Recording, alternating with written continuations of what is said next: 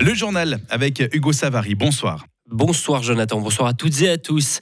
Un véhicule a pris feu à l'entrée de l'autoroute A12 à Châtel-Saint-Denis en direction de Fribourg. Euh, l'incendie s'est déclaré en raison d'un défaut technique du véhicule, indique la police cantonale. Les personnes à l'intérieur de la voiture ont pu se parquer sur la bande d'arrêt d'urgence et évacuer à temps. Il n'y a eu aucun blessé et pas de danger pour les utilisateurs de la route. Les pompiers sont sur place pour éteindre le feu. La voie de droite est pour l'instant fermée, mais il n'y a pas de ralentissement de la circulation. Comment bien arroser vos plantes lorsqu'il fait chaud? Passé 25 degrés, les plantes souffrent et arrêtent de pousser. On peut leur créer des ombrages ou protéger leurs racines avec des copeaux ou de la paille. Et pour l'arrosage, il faut le faire tous les 2-3 jours ou une fois par semaine, mais pas trop souvent. Le choix de l'eau est aussi important. Écoutez Manuela Modouli, elle est jardinière au jardin botanique de l'Université de Fribourg. Un coin sombre, un peu de patience et un pull, c'est tout ce qu'il vous faut pour admirer les perséides, cette pluie d'étoiles typique du mois d'août. Il faut entre 15 et 20 minutes. On écoute donc Manuela Moduli. Je conseillerais, si on peut, le plus possible, mettre des citernes pour récupérer l'eau de pluie. Parce qu'il faut bien se dire que l'eau de pluie, elle est toujours meilleure pour les plantes que l'eau du réseau qui est pleine de calcaire. Et aussi, quand vous arrosez, l'eau du réseau, souvent, elle est glacée. Les plantes ont chaud, elles ont un choc. Ce qu'on peut faire, c'est de prendre l'eau et la laisser euh, un petit peu dans des bidons ou dans des arrosoirs tempérés et arroser quand elle est tempérée, pas quand elle sort du robinet, qu'elle est vraiment froide. Parce qu'on se dit peut-être, euh, on va faire du bien aux plantes, on se rafraîchit, on va prendre une douche froide, mais les plantes, elles sont pas comme nous, elles n'aiment pas ça. Alors elles vont, elles vont avoir un choc, elles vont faire des feuilles jaunes, elles vont venir vilaines, et puis souvent c'est que ça, c'est qu'une réaction à l'eau trop froide.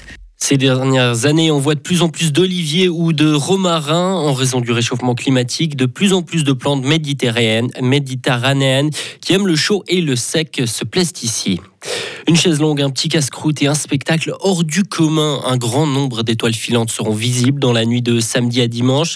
La Terre traverse en ce moment un champ de poussière qui se situe sur son orbite. Ces particules forment des traînées lumineuses en brûlant dans l'atmosphère. Les plus grandes seront visibles même en centre-ville.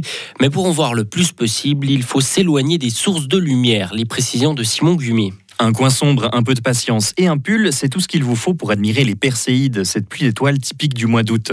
Il faut entre 15 et 20 minutes à l'œil pour s'habituer complètement à l'obscurité. Rester à côté d'un lampadaire ou regarder l'heure sur son téléphone sont donc à éviter. Pour savoir dans quelle direction regarder pour ne rien rater du spectacle, on écoute les conseils de Jérémy Bard. Il est membre du comité des amis de l'Observatoire des Pendes. Il faut avoir en fait en vue la constellation de Persée, d'où le nom les Perséides. On a l'impression qu'elle part de la constellation de Persée. En début de nuit, ça correspond au l'est-nord-est. Les gens j'espère, connaissent la constellation de Cassiopée.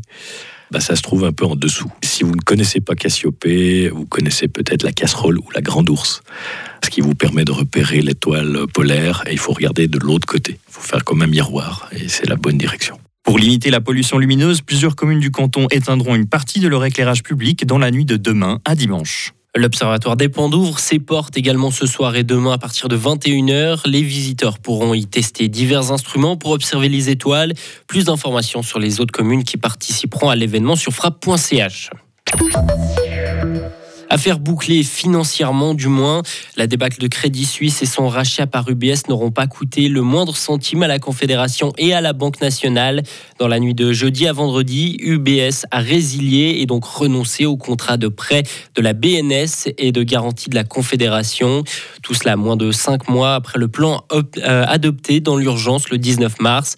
Est-ce que la situation n'avait pas été exagérée à l'époque? La ministre des Finances qui a parfaitement manœuvré Karine Il fallait s'attendre à une faillite du Crédit Suisse avec des répercussions énormes sur l'économie en Suisse, la place financière en Suisse, voire aussi des répercussions au niveau international.